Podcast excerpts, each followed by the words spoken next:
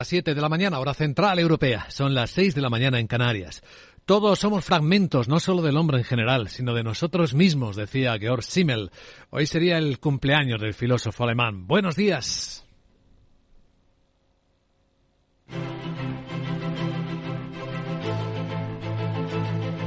Aquí comienza Capital, la bolsa y la vida. Y despertando este primer día del mes de marzo, nos encontramos con una nueva reunión de ministros de Exteriores del G20 en India. Hablarán de la guerra de Ucrania, de las tensiones entre los bloques, en este nuevo escenario geopolítico en el que hoy van a ver cómo dialogan entre sí los gigantes.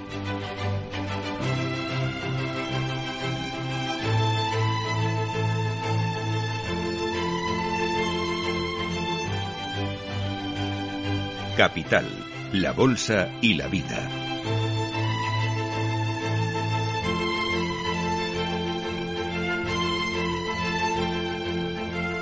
Luis Vicente Muñoz. Mientras tanto, en el lado económico hoy tenemos una buena lluvia de datos, indicativos PMIs que nos permiten ver con detalle cómo va la industria, cómo van los servicios. Se han publicado buena parte ya en los países eh, asiáticos y el tono es eh, desacelerado, salvo China, donde ha habido una sorpresa, un repunte fuerte hasta ver la lectura más eh, fuerte en el lado industrial de los últimos 11 años. Ha repuntado, y es el dato oficial, hasta 52.6, que es una lectura claramente expansiva. Enseguida hablamos y analizamos esta sorpresa de la noche con Rafael Galán, analista independiente, más conocido por Perpe, porque en el resto de Asia los PMIs Incluso en países como Japón han sido más bien negativos. De hecho, en Japón ha caído a 47.7, que es contracción, y es la peor lectura de los últimos dos años, vamos, desde la pandemia.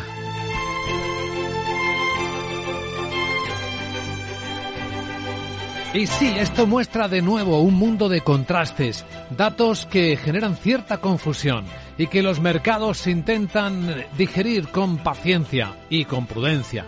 Con las dos P's. Lo vemos en los futuros europeos que vuelven a estar planos por tercer día consecutivo esta semana en la sesión asiática. Tenemos el Eurostox en 4.251 puntos. Tenemos el futuro americano también plano, el SP que se mantiene por debajo de los 4.000 en 3.977. Aunque es verdad que los asiáticos, bolsas como la de Hong Kong hay un poquito de fiesta con este dato. Estamos viendo subir al Hansen ahora mismo un 3,7%. Vamos a analizar la escena geoeconómica con la que hoy despertamos, con esta cita en Nueva Delhi, India, de los ministros exteriores del G20. Van a estar los tres eh, que ahora se les quiere ver juntos y ver cómo hablan. El estadounidense, secretario de Estado norteamericano, el de China y el de Rusia. Porque el tema central seguirá siendo, por supuesto, Ucrania. Ya hemos visto a la llegada Anthony Blinken, el secretario de Estado norteamericano, advertir.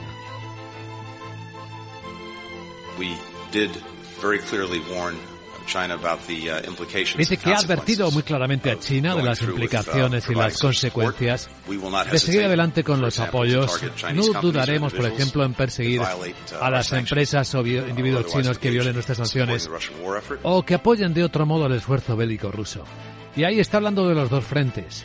El de la batalla tecnológica, con Estados Unidos que sigue cerrando la puerta a la cooperación y a las transacciones de grandes empresas tecnológicas con China, y el bélico ruso con la invasión Ucrania un año después, sobre lo que no hay muchas más novedades. Sigue la guerra, qué decir, como cada día.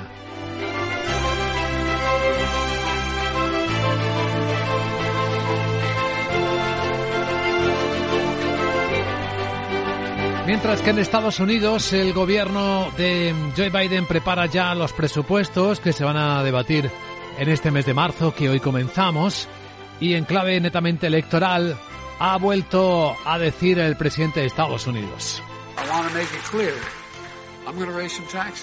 Quiero dejar claro que voy a subir algunos impuestos. Muchos de ustedes son multimillonarios. Y vais a dejar de pagar el 3%. Y se ríe la gente y él dice, no es una broma.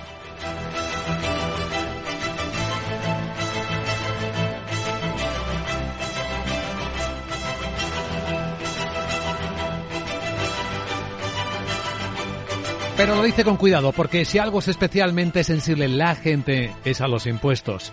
Toda la gente. Los ricos cuando ganan mucho en Estados Unidos con impuestos más bajos, pues no lo son tanto, quizá. Pero ya lo vemos con la noticia empresarial que sacude España en las últimas horas y de la que hablan todos los medios de comunicación. Ferrovial, el gigante de la construcción y los servicios, se marcha de España, traslada su sede a Holanda. Razones, casi todo el mundo destaca que allí hay más seguridad jurídica que en España, donde al gobierno parece que le gusta cambiar las reglas del juego y es la vida muy difícil, complica la vida a las empresas. Claro, hay quien se pregunta, ¿y esto qué significa? ¿Dejará de pagar impuestos ferrovial en España? Algunos sí. ¿Qué razones hay además de esto que aducen los titulares de los periódicos? Las respuestas son muchas. Vamos a ampliarlo en los próximos minutos. Pero Ferrovial no es la única empresa multinacional española que tiene la mayor parte de su negocio fuera de España. En el caso de Ferrovial, más de un 82%. Hay muchas razones. Desde la financiación, Holanda es un país triple A, hasta otras que saltan a la vista. Y hay una gran pregunta en el aire a la que intentaremos aproximar respuesta. ¿Tras Ferrovial? ¿Puede ocurrir lo mismo con otras grandes empresas?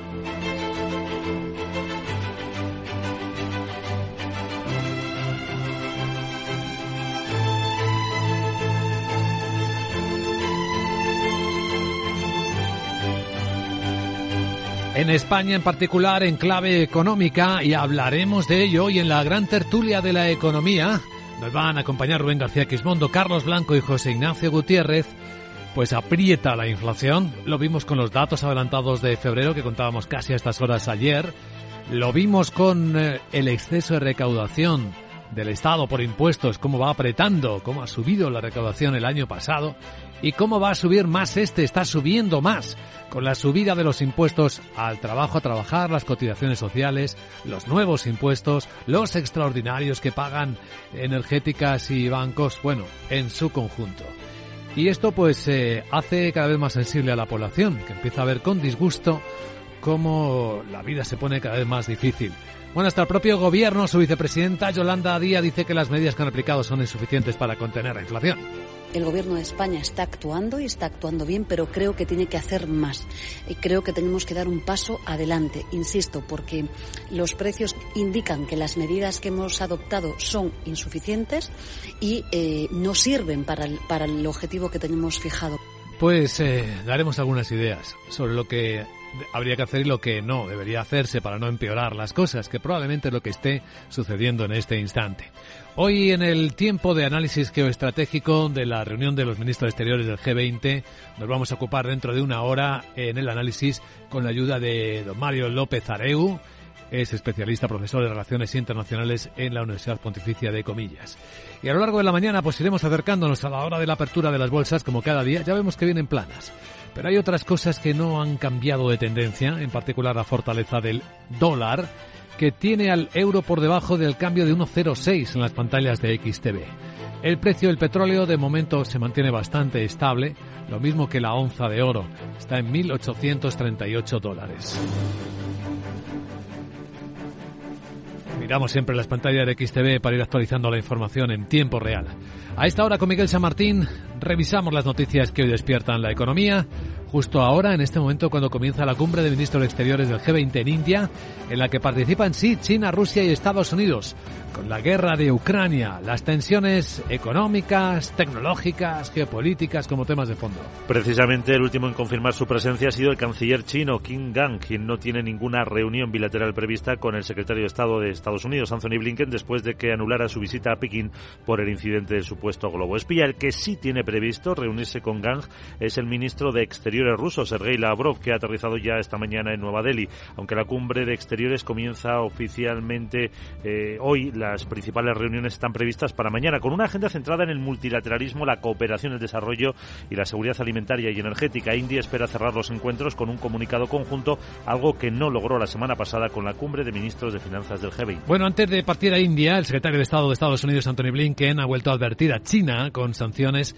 si envía armas, si llega a enviar armas a. Asegura que si proporciona armamento letal tendrá un grave problema no solo con Estados Unidos, sino con otros países de todo el mundo, además de que no dudará en castigar a empresas o individuos chinos que violen las sanciones o apoyen de otra forma el esfuerzo militar ruso. Además, pide a China que defina claramente cuál es su postura respecto a Ucrania. Cuando se trata de la agresión rusa en Ucrania, no puede presentar propuestas de paz por un lado y por otro alimentar las llamas del incendio que ha provocado Rusia. Así que espero que China se tome muy en serio lo que hemos dicho. Pero no solo lo que hemos dicho nosotros, sino lo que están diciendo muchos otros países del todo el mundo. Y se abstenga de seguir considerando la posibilidad de apoyar materialmente a Rusia en el esfuerzo bélico. El presidente de Ucrania, Volodymyr Zelensky, reconoce que la situación en Bakhmut, una localidad estratégica en el Donetsk, está cercada por los rusos desde hace semanas, es cada vez más difícil. Claves de Europa. Francia ha logrado el apoyo de 10 países más para crear un frente pro-nuclear en la Unión Europea. El objetivo es ampliar todavía más esta energía en un momento importante de las negociaciones sobre la descarbonización y las renovables. La ministra francesa de Transición Energética insiste en que el reto es dotarse de todas las herramientas para alcanzar la neutralidad de carbono en 2050 y que la energía nuclear es una de ellas. Además de Francia, los miembros fundadores de este bloque son Bulgaria, Finlandia, Países Bajos, Polonia o Eslovaquia, entre otros. Otros eh, como Bélgica o Italia ya han mostrado su interés por unirse. Este grupo choca con la visión de Alemania y España, que han decidido renunciar a la energía nuclear y que se muestran reacios a reconocerla como verde. Además, este grupo quiere centrarse en las tecnologías y los nuevos reactores, las autorizaciones para nuevas instalaciones y la prolongación de la vida útil de los reactores en servicio. Creen que solo así se puede hacer una transición energética eficiente y no depender de la volatilidad del mercado de la energía que tanto está azuzando la inflación y los precios del dinero. Saben que el Euribor a 12 meses a que ha cerrado febrero con una tasa media del 3,53%, es la mayor desde noviembre de 2008. Lo que supondrá un nuevo encarecimiento de las cuotas de las hipotecas de hasta unos 600 euros mensuales y eso que en la última sesión del mes el Euribor llegaba a superar el 3,72. Ayer, hace un año, en febrero del 22, el Euribor cotizaba en negativo y cerraba el mes con una tasa media del menos 0,33 para un préstamo medio ahora de unos 143.850 euros a 25 años, que es el dato que da el INE, y con un tipo de Euribor más 1% la mensualidad se eleva 280 euros al mes o casi 3.400 al año. Bueno, veamos cómo viene el día en España. Los secretarios generales eh, de los sindicatos van a presentar hoy la nueva propuesta de subida salarial para retomar con COE la negociación del acuerdo para el empleo y la negociación colectiva. Son más de 1.300 los convenios que no se han renovado hasta ahora, por lo que tanto Unai Sordo como Pepe Álvarez plantearán a la patronal reabrir las negociaciones para un pacto de salarios y que estos suban por lo general un 4,5% durante los dos próximos años. A esta cifra los sindicatos piden añadir un complemento según los beneficios beneficios que las compañías de cada sector obtengan. Quieren obligar a aquellas sociedades con más beneficios a pagar más a sus empleados y flexibilizar las reivindicaciones salariales en aquellas donde el negocio vaya peor. Y las cofradías pesqueras que se oponen al plan del gobierno que delimita zonas marítimas en las que se pueden instalar fuentes de eólica. Después de la aprobación eh, ayer por el Consejo de Ministros de los primeros planes de ordenación que delimitan las zonas en las que podrá expandirse y que suman 5.000 kilómetros cuadrados y afectan a los caladeros del norte español. El presidente de la Federación Nacional de Cofradías Pesqueras, Basilio Otero, lo califica como el mayor ultraje del gobierno contra la pesca de los últimos tiempos y también contra la demografía, ya que asegura que va a provocar despoblación en las zonas costeras. Y un dato que ha superado los niveles prepandemia en España. Las ventas en centros comerciales han subido un 16% el año pasado. Según la Asociación Española de Centros y Parques Comerciales, han conseguido una facturación que ha rozado los 48.000 millones de euros, casi un 2% más respecto a los datos del 19. Pero en cuanto a la afluencia, el sector alcanza en 2022 un total de 1.700 millones de visitas, un 12% más que en el 21, pero por debajo de las cifras de antes de la pandemia. Por actividades económicas, incremento en todas. La restauración, el mayor aumento en su volumen de ventas del 37%, seguido de moda, complementos y hogar. En 2022 hubo además 38 operaciones, inversión por transacciones, lo que superó los 1.800 millones de euros. El empleo en el sector ha crecido más de un 8%. Y en el Mobile World Congress en Barcelona, ¿cómo comienza el día, Javier Luengo, enviado especial. Muy buenos días.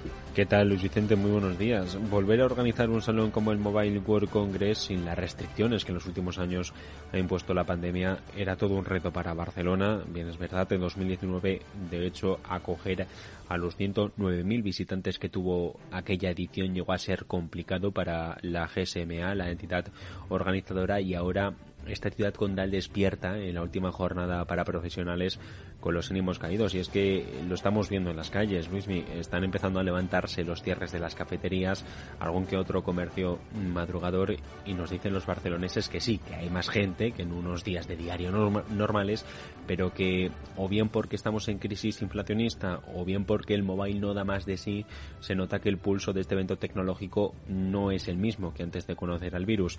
De hecho, taxistas de la capital catalana nos insisten, va a ser difícil recuperar lo que se veía en el 19 cuando muchos nos apuntaban no podían parar casi ni a comer y, ahora dicen que el tiempo libre es un habitual en esta semana del mobile. A pesar de ello, la patronal del sector sí que tiene números, esperan aumentar los ingresos en un 25% de aquí a final de esta misma semana. Son números importantes, aunque la percepción, como nos transmites Javier, gracias por la crónica, no sea la esperada. Bueno, agenda del miércoles, primero de marzo. Hola, Sara Bot. Buenos días. Muy buenos días Luis Vicente, Tuda y miércoles debería estar aquí mi marmota Phil pero como dijo que el invierno iba a durar seis semanas más no quiere salir del calorcito. bueno todo esto para decirte que hoy se publican los datos de PMI del sector manufacturero de febrero en las principales economías. Alemania emite deuda a 15 años y publica el IPC adelantado de febrero ventas al por menor y tasa de paro de febrero. Además el Bundesbank presenta los resultados de 2022 y habrá comparecencia de su presidente Joachim Nagel. En el Reino Unido se divulgan precios de la vivienda de febrero, y en Estados Unidos lo más importante será el índice ISM del sector manufacturero. Bueno bueno bueno, como sé de lo que vais a hablar ahora tengo una canción que te lo deja claro.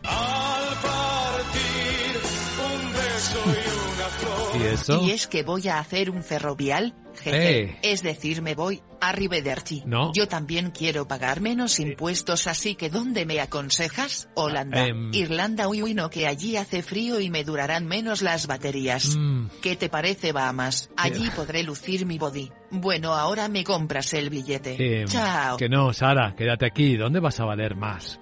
¿Dónde vas a añadir más valor que dónde estás? En Capital Radio, cada día, orientándonos sobre lo que viene. Hablando de lo que viene, vamos a ver lo que está pasando ahora mismo en Capital Asia y vamos a analizarlo además en un instante con Rafael Galán Perpe. ¿Estás comparando hipotecas? Hay matices que marcan la diferencia. Hipotecas Cuchabank. Consúltanos directamente. Más info en cuchabank.es. ¿Tiene tu empresa desarrollos tecnológicos de seguridad, inteligencia y drones? Ven a Tecnosec y Dronespo, la feria para los cuerpos policiales de inteligencia y empresas de infraestructuras críticas. Expon tus productos el 26 y 27 de abril en el Pabellón de Cristal de Madrid. Infórmate en tecnosec.es. Con seguridad, tu feria. A Coruña, provincia. 956 kilómetros de costa y caminos infinitos dan para mucho paisaje. Me quedé sin aliento delante de aquella vista. Subí a las rocas más altas y vi aquello como nunca lo había visto. Volví a descubrir lugares increíbles. Hay mucho paisaje que ver y lo tienes muy cerca. Deputación da Coruña.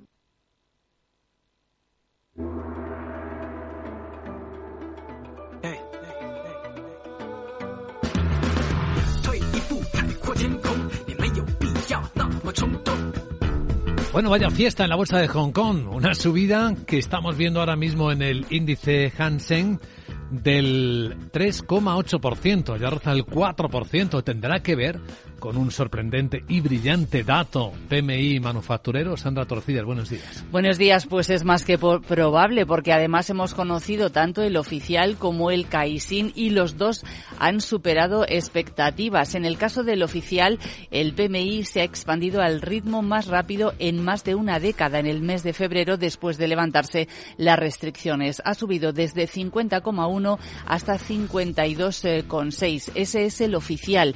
Minutos después se publicaba el que elabora Caixin SP y también ha repuntado hasta 51,6. Si miramos el del sector servicios, también ha, repuntado hasta 56,3, lo que indica el ritmo de expansión más rápido desde marzo del año 2021. El compuesto, evidentemente, que recoge ambos, eh, también ha repuntado, se coloca en 56,4. Así que no es de extrañar que coincida con esta buena perspectiva que Moody's ha elevado el pronóstico de crecimiento de la economía china para este año y y el que viene. Desde el 4 hasta el 5% debido, dice, a esa decisión del gobierno chino de relajar totalmente las restricciones por la COVID y que eso va a impulsar naturalmente la actividad económica desde el crecimiento del 3% de 2022. Bueno, tenemos en Shanghai una subida menor de 8 décimas, Tokio cerrado con una subida de apenas 2.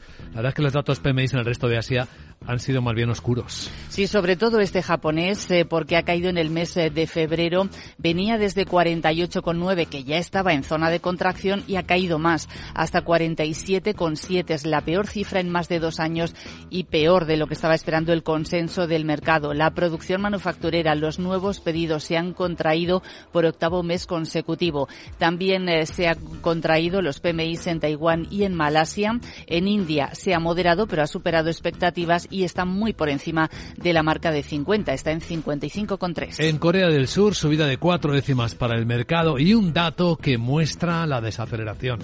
Las exportaciones le han bajado un 7,5% en el mes de febrero. Es el quinto mes consecutivo de caídas. Se debe en parte al descenso de las ventas de semiconductores y también en parte al efecto calendario.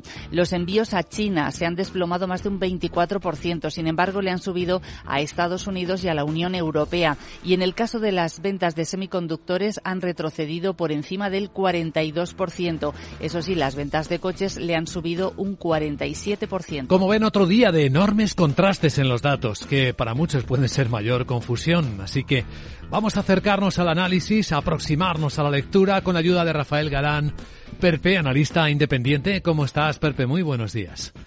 Hola, ¿qué tal? Buenos días. Quizás muy pocos esperaban este brillante dato del PMI manufacturero en China, ¿no? Este subidón al 52.6.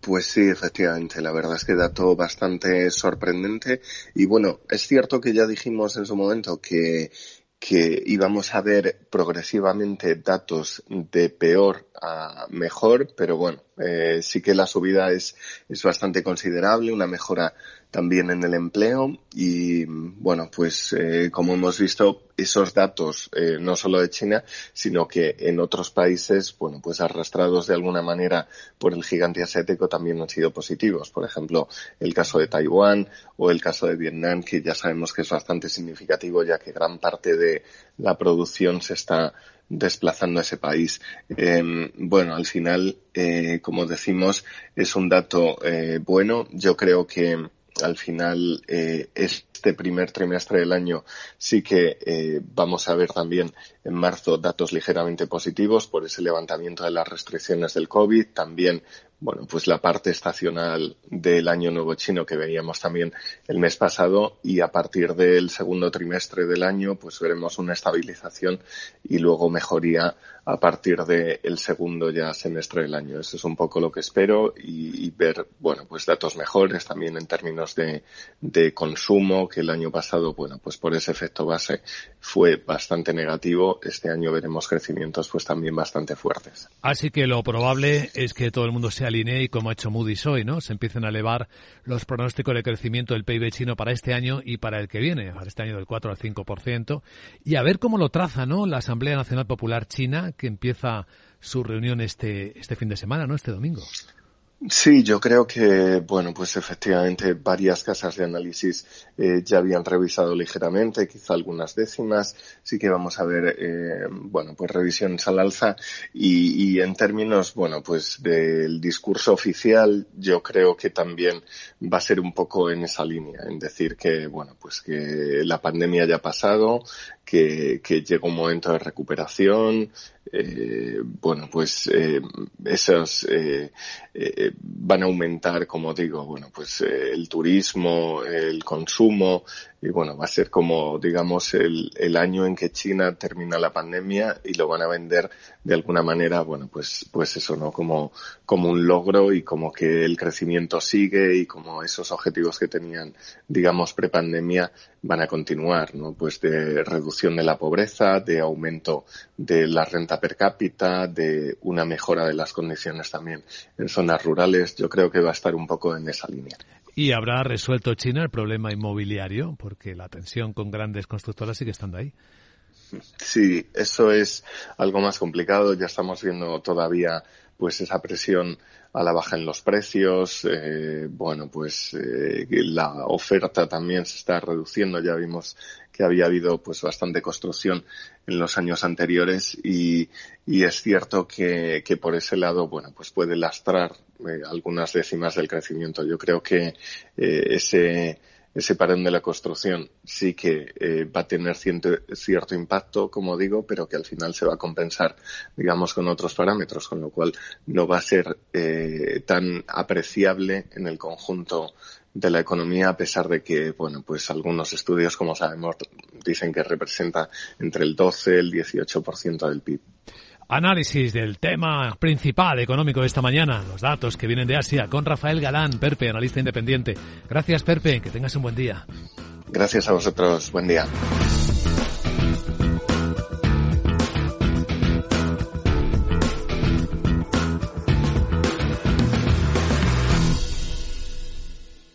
Capital, la Bolsa y la Vida, con Luis Vicente Muñoz. Y protagonistas del día, el terremoto empresarial en España, que tiene un nombre propio. Laura Blanco, buenos días. Ferrovial. Buenos días. Ferrovial, alarmas encendidas. España necesita atraer empresas. ¿Y qué sucede? Que las empresas se marchan. El gigante español de infraestructuras ferrovial traslada su sede social a Países Bajos. Y estos son los motivos.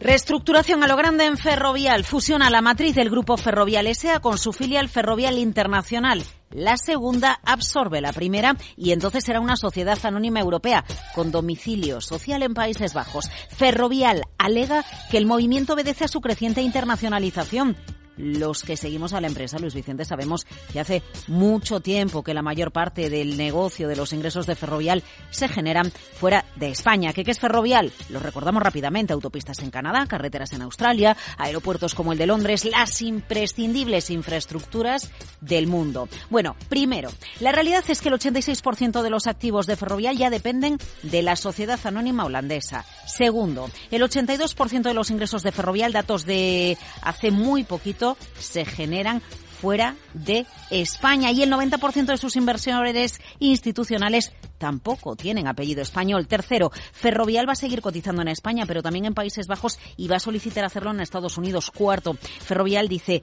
que la decisión de trasladarse a Países Bajos no va a afectar a su negocio en España, que se mantienen los planes de inversión aquí y que España va a seguir siendo su principal fuente de desarrollo de talento. Menos mal. Señala en el comunicado que no va a tener un eh, impacto fiscal relevante. Enseguida nos vamos a detener El Consejo ha aprobado el plan y ahora se va a someter a la aprobación de la Junta General de Accionistas. Por cierto, información de servicio para los accionistas. Cada acción de Ferrovial se va a canjear tras la efectividad de la fusión por una acción de FISE, Ferrovial Internacional, sin ningún tipo de dilución. Y esa FISE va a solicitar cotizar en Euronext Amsterdam y también en la Bolsa de Estados Unidos. Pero bueno, vamos a poner las cartas encima de la mesa.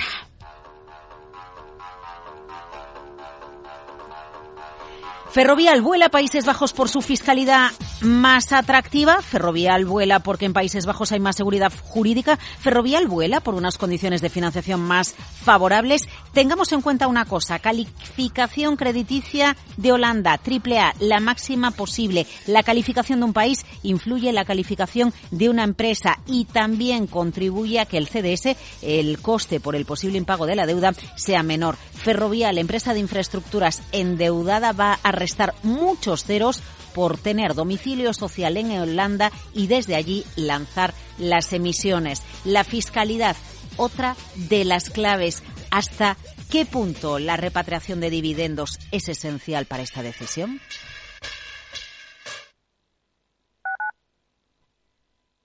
Madrid, 103.2 FM, Capital Radio.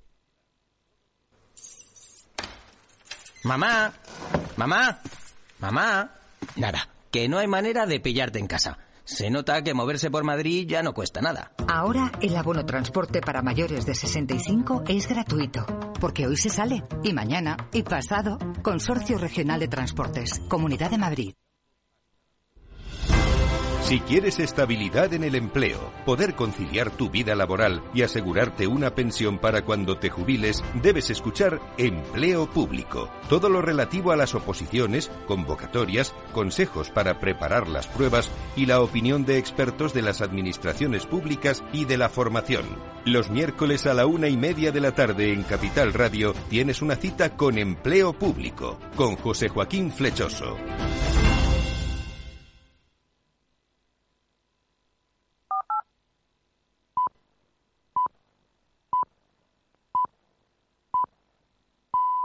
Son las siete y media de la mañana, hora central europea, las seis y media en Canarias. Una persona culta es aquella que sabe dónde encontrar lo que no sabe, decía el filósofo alemán Georg Simmel, que hoy cumpliría años. Buenos días.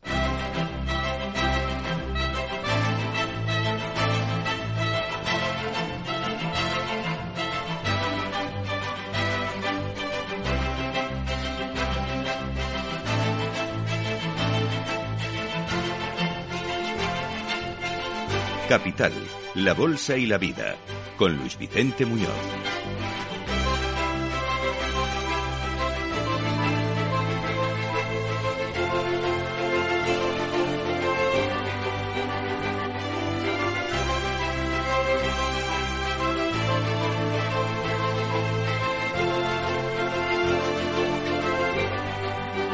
Miércoles 1 de marzo ya están en Nueva Delhi, capital india, los 20 cancilleres de los miembros del G20 y entre ellos el de Estados Unidos, el de China y el de Rusia.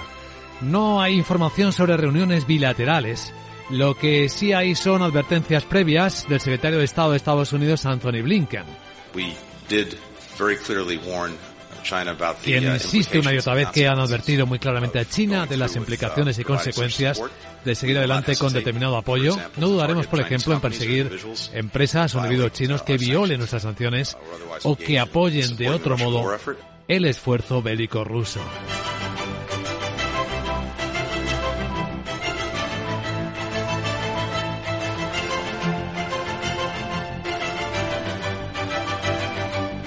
En la economía, día de datos eh, que vuelven a mostrar contrastes y despiste para muchos. En Asia ya se han publicado buena parte de los PMI. Sorpresa positiva en China porque el dato oficial muestra expansión y fuerte, brillante en la industria. Una lectura de 52.6 es muy superior a lo esperado y puede tener que ver con el fuerte repunte de la bolsa de Hong Kong que a esta hora sube ya el 4% no tanto Shanghai, 8 o 9 décimas, y no se ven subidas tan fuertes en el resto de Asia, donde los indicadores, siendo positivos, son mucho más suaves. Los futuros europeos vienen planos en el comienzo del mes. También los americanos. Bueno, parece que justo a esta hora empiezan a animarse un poco a la luz de los datos asiáticos.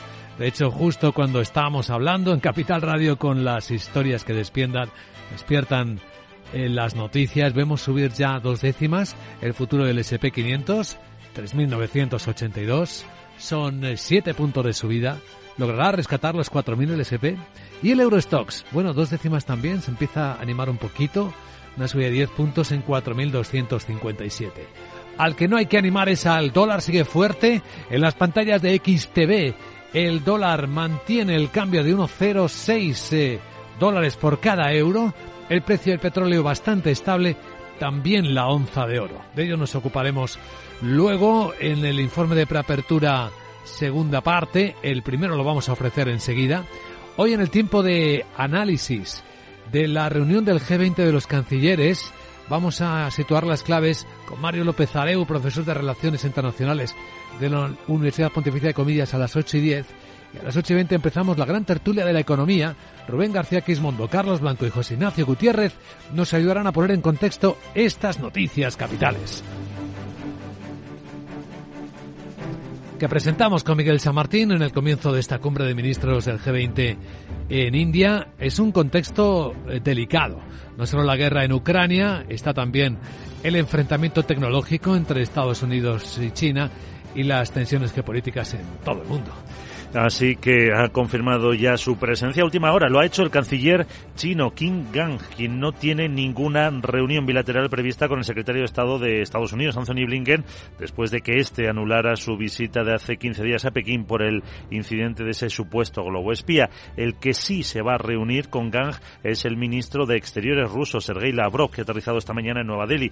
La cumbre de exteriores comienza oficialmente hoy, pero las principales reuniones están previstas para mañana jueves, con una agenda centrada en el multilateralismo, la cooperación al desarrollo, la seguridad alimentaria y energética. India sí espera cerrar aquí los encuentros con un comunicado conjunto, algo que no logró la semana pasada con la cumbre de ministros de finanzas del G20, precisamente por la postura de muchos países en la guerra de Ucrania. Mientras tanto, hablando de posturas de países, en Europa, Francia ha logrado el apoyo de 10 países para crear un frente pro energía nuclear en la Unión Europea. El objetivo es ampliar todavía más esta energía en un momento importante de las negociaciones sobre la descarbonización y las renovables. La ministra francesa de Transición Ecológica insiste en que el reto es dotarse de todas las herramientas para alcanzar la neutralidad de carbono en 2050 y que la energía nuclear es una de estas herramientas. Además de Francia, los miembros fundadores de este bloque pues son Bulgaria, Finlandia, Países Bajos, Polonia o Eslovaquia, entre otros. Otros eh, como Bélgica o Italia ya han mostrado su interés por unirse.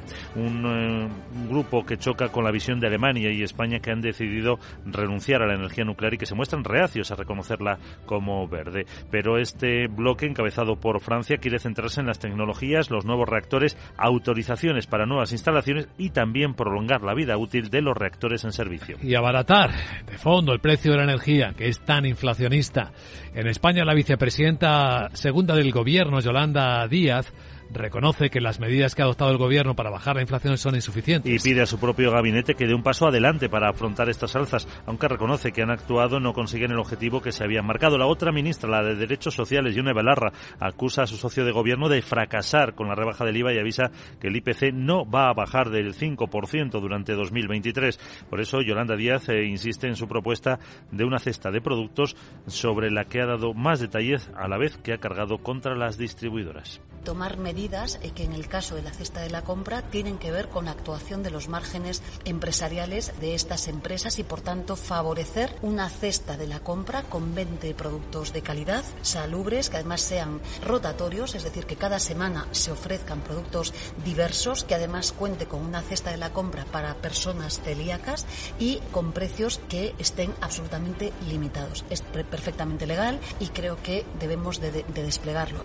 La ministra de Trabajo ha recordado también que la subida de los tipos de interés y el encarecimiento de las cuotas de las hipotecas afecta a los españoles en un país en el que los sueldos no son elevados. Hablando de hipotecas, el Euribor a 12 meses ha cerrado febrero con una tasa media del 3,53% nivel más alto desde noviembre de 2008. Lo que supondrá un nuevo encarecimiento de las cuotas de las hipotecas de hasta 600 euros mensuales y eso que en la última sesión del mes el Euribor ha superado el 3,72%. Hace un año, en febrero del 22, estaba en negativo. Cerraba el mes con una tasa del menos 0,33%. Así, según el INE, el préstamo medio, que son unos 144.000 euros a 25 años, con un tipo de Euribor más el 1%, la mensualidad sube 280 euros al mes, unos 3.400 al año. Pues ha sido la inflación y la subida de precios lo que ha explicado que las ventas en centros comerciales hayan subido un 16,3% el año pasado y hayan superado los niveles prepandémicos. Según la Asociación Española de Centros y Parques Comerciales, han conseguido la facturación de casi 48.000 millones de euros, un 2% más respecto a los datos de 2019. Pero en cuanto a la afluencia, el sector se ha quedado en 2022 en 1.700 millones de visitas, un 12% más que en 2021, sí, pero por debajo de las cifras de antes de la pandemia.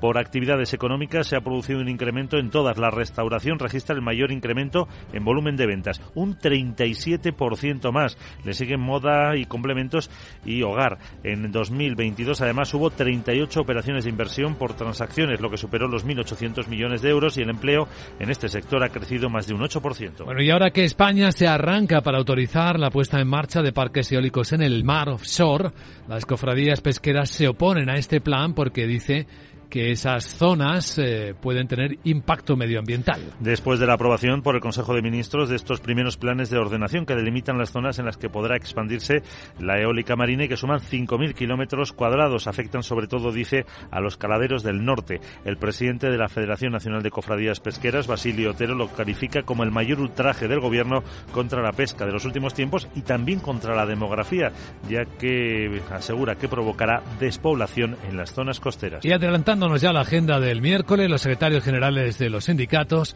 van a presentar hoy su nueva propuesta para subir salarios e intentar retomar con COE la negociación del acuerdo para el empleo y la negociación colectiva. Y es que según ellos son más de 1.300 los convenios que no se han renovado hasta ahora, por que eh, así Unai Sordo y Pepe Álvarez van a plantear hoy a la patronal reabrir las negociaciones para un pacto de salarios y que estos suban por lo general un 4,5% durante los dos próximos años. A esta cifra los sindicatos piden añadir un complemento según los beneficios que las compañías de cada sector obtengan. O sea, que quieren obligar a aquellas sociedades con más beneficios a pagar más a sus empleados, pero flexibilizar las reivindicaciones salariales en aquellas donde el negocio vaya peor. ¿Qué más tienes en la agenda del miércoles? Hola de nuevo, Sara Bot, buenos días. Muy buenos días Luis Vicente. Tuda y miércoles ya sabes que lo más destacado en mi agenda sarabotiense es que hoy se publican los datos de del sector manufacturero de febrero en las principales economías. Alemania emite deuda a 15 años y publica el IPC adelantado de febrero. Ventas al por menor y tasa de paro de febrero. Además el Bundesbank presenta los resultados de 2022 y habrá comparecencia de su presidente Joachim Nagel. En el Reino Unido se divulgan precios de la vivienda de febrero, y en Estados Unidos lo más importante será el índice ISM del sector manufacturero. Bueno al final te voy a tener que hablar del Mobile S de Barcelona y es que no quería porque hay algunos que quieren parecerse a servidora pero no lo consiguen. ¿Sí? Aunque ahora te voy a hablar de uno curioso. Es un bot barista. Es ¿Cómo? decir que hace los cafés a los humanos. ¿Ah, sí? Hasta 400 puede preparar al día y lo mejor es que lo hace con una cafetera. ¿Eh? Catefera normal Cafetera. de un bar. ¿Ah, ¿Cómo sí? saber ahora lo ves en la red esa de tu amigo Eloncio y así me evito decirla? En Twitter. Jeje. Bueno, Chao. ahora lo vemos en Twitter. Gracias, querida Sarabot. Es una habilidad, una skill que podríamos incorporarte. Bueno, ya en serio, vamos a tomar la temperatura a los mercados de Europa. Primer informe en Capital, la Bolsa y la Vida. Luis Vicente Muñoz.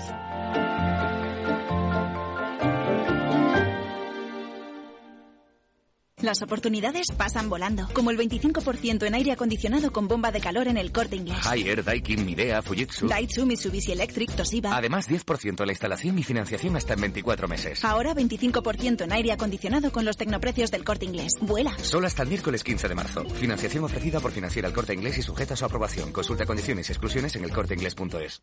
En Darwinex hay más de 100 millones de euros buscando traders con talento. Ya hemos pagado más de 4 millones en comisiones de éxito. Si te tomas el trading en serio, únete a Darwinex. Capital en riesgo. Datos actualizados el 16 de septiembre de 2022.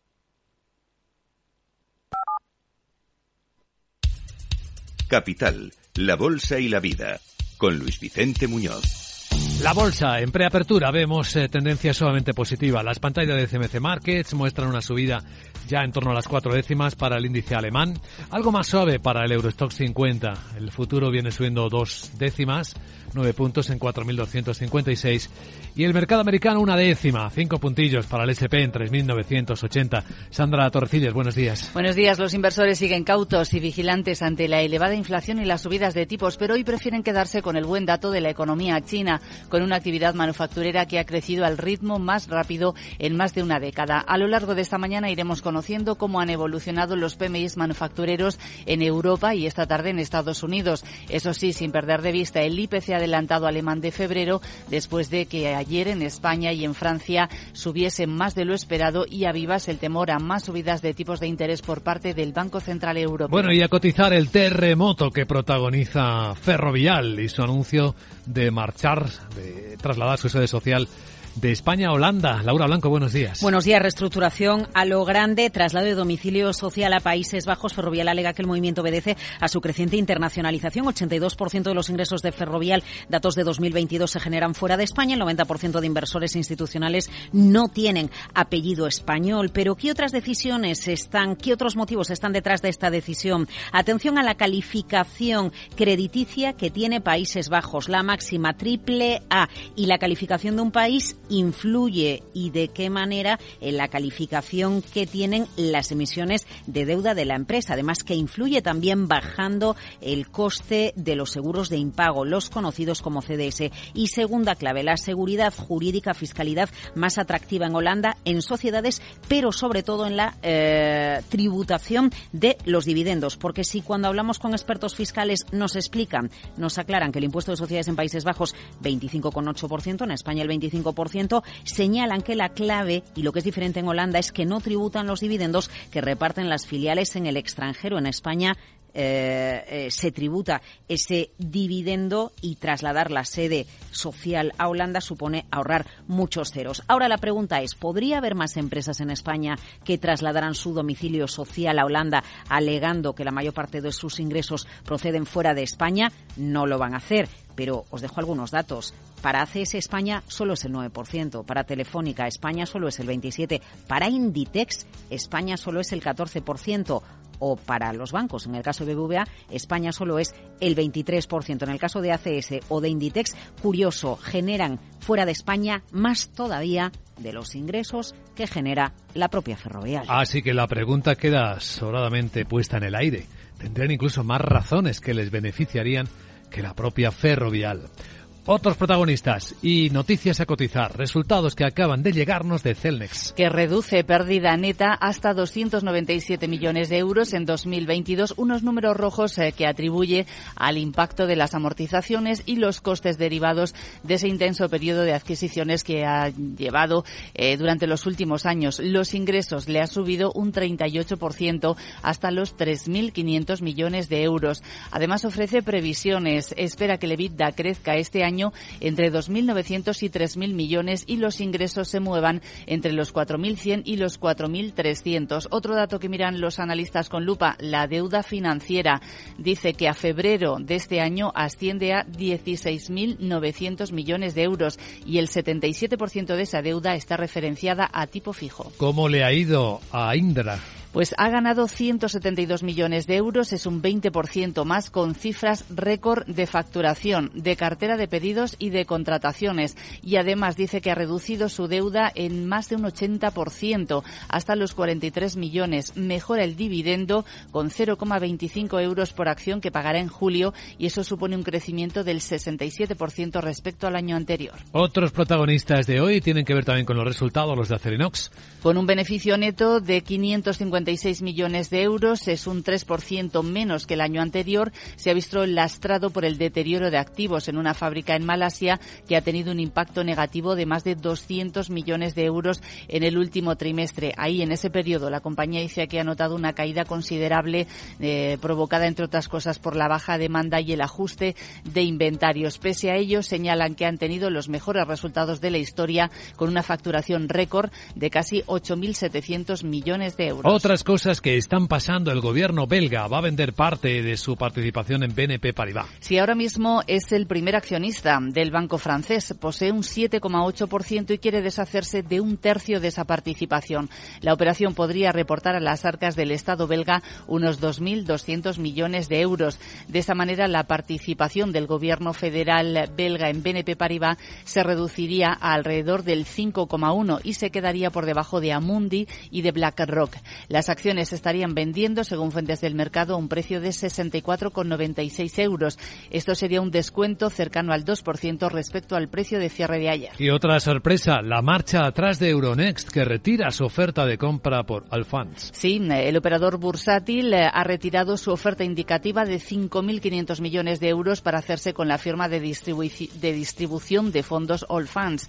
Eh, no ha dado más detalles sobre las razones que le han llevado a retirar esa propuesta, que era en efectivo y en acciones. Y estamos en la racha final de resultados que deben cotizarse. Pues sí, la verdad es que se van a cotizar hoy muchísimos. Están llegando, por ejemplo, los de la mayor empresa de comida, de entrega de comida más grande del mundo, Just Eat Takeaway, Takeaway que ha presentado un EBITDA positivo en 2022, o las de Beisdorf, el fabricante de Nivea, que incrementa sus ventas a un ritmo de dos dígitos por primera vez en dos décadas. Y en la bolsa española se van a cotizar muchísimas cuentas que se publicaron ayer al cierre. Por citar algunas, eh, Colonial, Amper, Prisa, Viscofan, Duro Felguera, Técnicas Reunidas, Talgo, Amrest y Clínica Baviera. Veamos a continuación claves de Wall Street.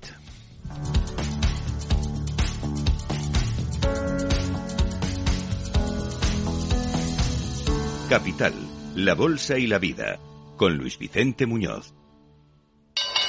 ¿Te interesa la bolsa? Invierte en acciones o fondos cotizados sin comisiones hasta 100.000 euros al mes con XTB. Vente al broker mejor valorado según Investment Trends y al mejor broker para operar según Rankia. Un broker, muchas posibilidades. XTB.com. A partir de 100.000 euros al mes, comisión del 0,2%, mínimo 10 euros. Invertir implica riesgos. Veamos, Miguel, cómo nos dejó la escena Wall Street. Pues si te parece, vamos a recordar cómo ha despedido febrero y al final con pérdidas por esas expectativas a que la Fed vuelva a la subida de tipos. El Dow Jones se ha dejado este mes un 4,2%, borra las ganancias acumuladas desde comienzo de año y mm, camina con una pérdida anual de casi el 1,5%. El S&P 500 baja un 2,6 en el mes y el Nasdaq un 1,1, pero estos índices todavía están en verde gracias a la fortaleza del sector tecnológico con ganancias del 3,40 para el S&P y del 9,5 para el Nasdaq. Este martes ¿qué pasó? Pues cierre en rojo. El Dow Jones se dejó un 0,7, el S&P 500 un 0,3 y el Nasdaq un 0,1%. Atención al mercado de deuda. El rendimiento del bono del Tesoro de 10 años subía hasta su pico del 3,98%, su nivel más alto desde noviembre. En el Dow destacó la caída del 3,8% del Goldman Sachs, que había celebrado su Investors Day y sugirió que podría reducir su negocio de banca al consumidor. También bajaron MSD, la farmacéutica, casi un 3 o United Health un 1,5%, lo mismo que Johnson Johnson. Subida de JP Morgan del 0,7, Boeing medio punto, Walmart un 0,45%. Como nota curiosa, Walmart informó que sus ingresos son más que los de Apple y Home Depot juntos. A la cabeza del S&P 500, dos empresas de componentes médicos, una de eh, coronas dentales eh, que subió un 10% y otra de válvulas al corazón con un alza del 4. En los recortes, Norwegian Cruise Line que se dejó más de un 10% o la aseguradora Universal Health con un 8,4%. El petróleo por encima de los 76 dólares y al final el bono 10 años eh, quedó, repitió cierre en el 3,93%. Y ahora las claves del mercado asiático.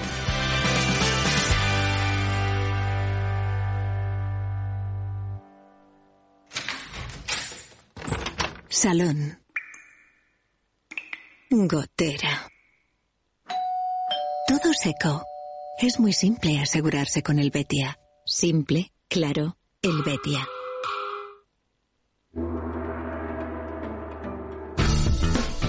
Pues la subida en la bolsa de Hong Kong, ya acercándose al cierre, acaba de rebasar el 4%. Después del PMI sorpresa, el oficial del sector manufacturero de la industria, que se disparó en este mes hasta una lectura del 52%, que es eh, la lectura más alta de los últimos 11 años. Hubo lecturas positivas en el resto de Asia, como hemos venido contando, pero no tanto, ni de lejos. Y en algún caso negativa, como en Japón, con una caída, una contracción a una lectura de 47.7. De hecho, la bolsa de Tokio cerró ya con una subida muchísimo más ligera de tres décimas. En Corea del Sur, subida de cuatro décimas después de publicarse una caída de las exportaciones eh, también eh, importante. Y eso muestra pues que los datos siguen siendo mixtos, también por el lado asiático. Veremos luego los PMIs en Europa.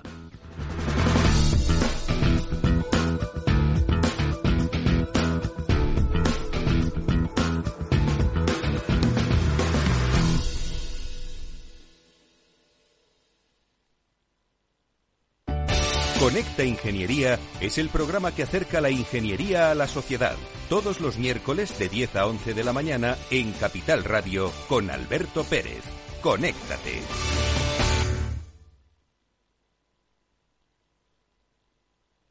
Capital Radio. la genuina radio económica.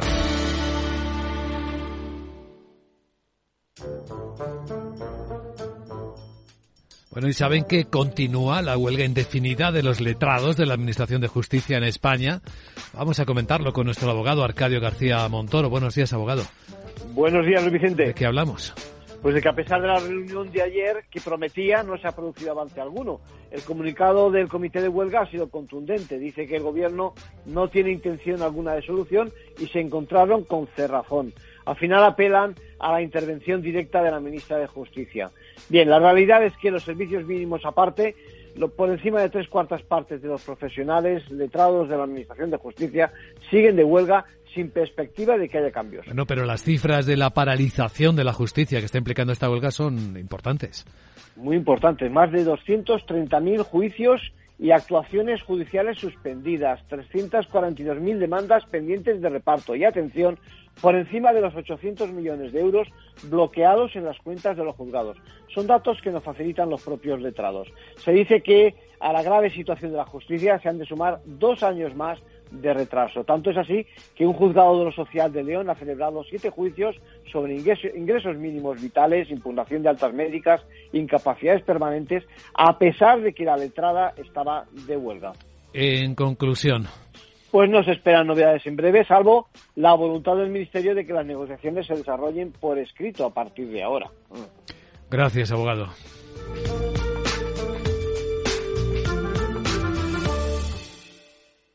CaixaBank patrocina este espacio. Y ahora un vistazo a la prensa financiera internacional, aunque bueno, en la prensa general se va actualizando la información del terrible accidente ferroviario en Grecia en el que han muerto 32 personas y hay 85 heridas. Ha ocurrido durante la noche. Dos trenes colisionaron, uno era de mercancías, otro llevaba 350 pasajeros. Iban en el trayecto de Atenas-Tesalónica y se, están, se está trabajando en ello. Bueno, eh, veamos en la portada de Financial Times eh, lo más destacado es que Goldman Sachs plantea la posibilidad de vender parte de su negocio de consumo. Solomon reafirma los planes de expansión de gestión patrimonial del banco durante la presentación en el Día del Inversor. El diario financiero británico también cuenta que los fabricantes de chips que reciben fondos de Estados Unidos tienen una condición, no podrán expandirse en China o a China durante los próximos 10 años. También cuenta que mm, el alcalde de Chicago ha sido derrotado en un intento de reelección en la política interamericana. Esto ha causado un importante impacto. Y habla de la petrolera Shell, que dejó eh, exploró, se exploró dejar Europa y mudarse también a los Estados Unidos. Hay muchas empresas que están pensando en mudarse de país, de trasladar su sede. No solo es el caso de Ferrovial en España, de la que hablan todos, enseguida lo veremos. El Wall Street Journal cuenta en portada que Estados Unidos tiene como objetivo trazar un nuevo rumbo para la industria de los chips. Las empresas que reciban el dinero van a tener que someterse a una serie de, de condiciones, no solo la que cuenta Financial Times. La ley de chips va a dotar de 53.000 millones de dólares de inversión. Cuenta el diario también que la política industrial pasada de Estados Unidos ofrece lecciones y riesgos para este nuevo programa de chips. Hay mucho análisis de este cambio en Estados Unidos. Y habla también que el FBI dice ahora que la fuga en el laboratorio de Wuhan fue probablemente la causa del inicio de la pandemia del COVID siguen dando vueltas a esta cuestión los diarios americanos. Los españoles, Guillermo Luna, buenos días. Muy buenos días. En cinco días leemos que Ferrovial traslada su sede a Países Bajos. La compañía alega que Holanda, país de baja tributación, tiene un marco jurídico estable y favorable para salir a cotizar en Estados Unidos. Otros asuntos, Santander tira de dividendo y eleva sus previsiones con la mejora de la acción en la Diana. Decide aumentar el payout al 50%. Por su parte, suben el Euribor, la inflación y los tipos de la deuda. La inflación escala al 6,1% por el repunte de la luz, con la subyacente ya en el 7,7% y el Euribor supera el 3,5% de media en el mes y los tipos de los bonos siguen al alza. En el marco del Mobile World Congress, cinco días apunta que las telecos preparan su red para la llegada del metaverso y en fútbol el Barça reestructura su emisión de deuda de 1.500 millones. Pedirá un préstamo de 200 millones y modifica vencimientos y tramos. En el economista.es, noticia también de Ferrovial que baja el 5% la factura fiscal al tributar en Holanda. Riesgo de efecto dominó mientras Del Pino podrá eludir el impuesto a los ricos. El IBEX finaliza febrero en máximos del año. El índice nacional se sitúa en niveles del 2020 a un 7% de los niveles prepandemia. La banca conquista altos del 2018. Por su parte, la expectativa de tipos al 4% en Europa borra las ganancias en bonos. Los mercados compran un Banco Central Europeo agresivo en expansión. Ferrovial también traslada su sede a Países Bajos. Noticias también de Santander, más dividendo y 200 millones de clientes. Y las empresas del IBEX a punta de expansión disparan un 32% sus ingresos.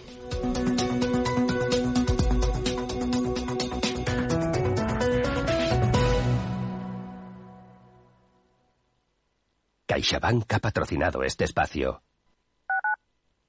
Madrid, 103.2. Capital Radio. El Servicio 012 de Información y Atención al Ciudadano de la Comunidad de Madrid lanza nuevos canales de contacto. Accede ahora a toda la información que necesitas a través de tu canal preferido. Teléfono, WhatsApp, chat, mail, web. Servicio 012. Un número para todo y para todos. Comunidad de Madrid. Esto es Metro de Madrid donde tu vida es única. Porque hay muchos días que en Metro hay música. Es ecología creciendo cada día. Nuestra energía es cada vez más renovable. Porque no hacerlo sería imperdonable. Hay una cosa indiscutible, es que Metro cada día más accesible. Y como tu vida se mueve, deja que Metro te lleve. Metro de Madrid, Comunidad de Madrid. Conecta Ingeniería es el programa que acerca la ingeniería a la sociedad. Todos los miércoles de 10 a 11 de la mañana en Capital Radio con Alberto Pérez. Conéctate.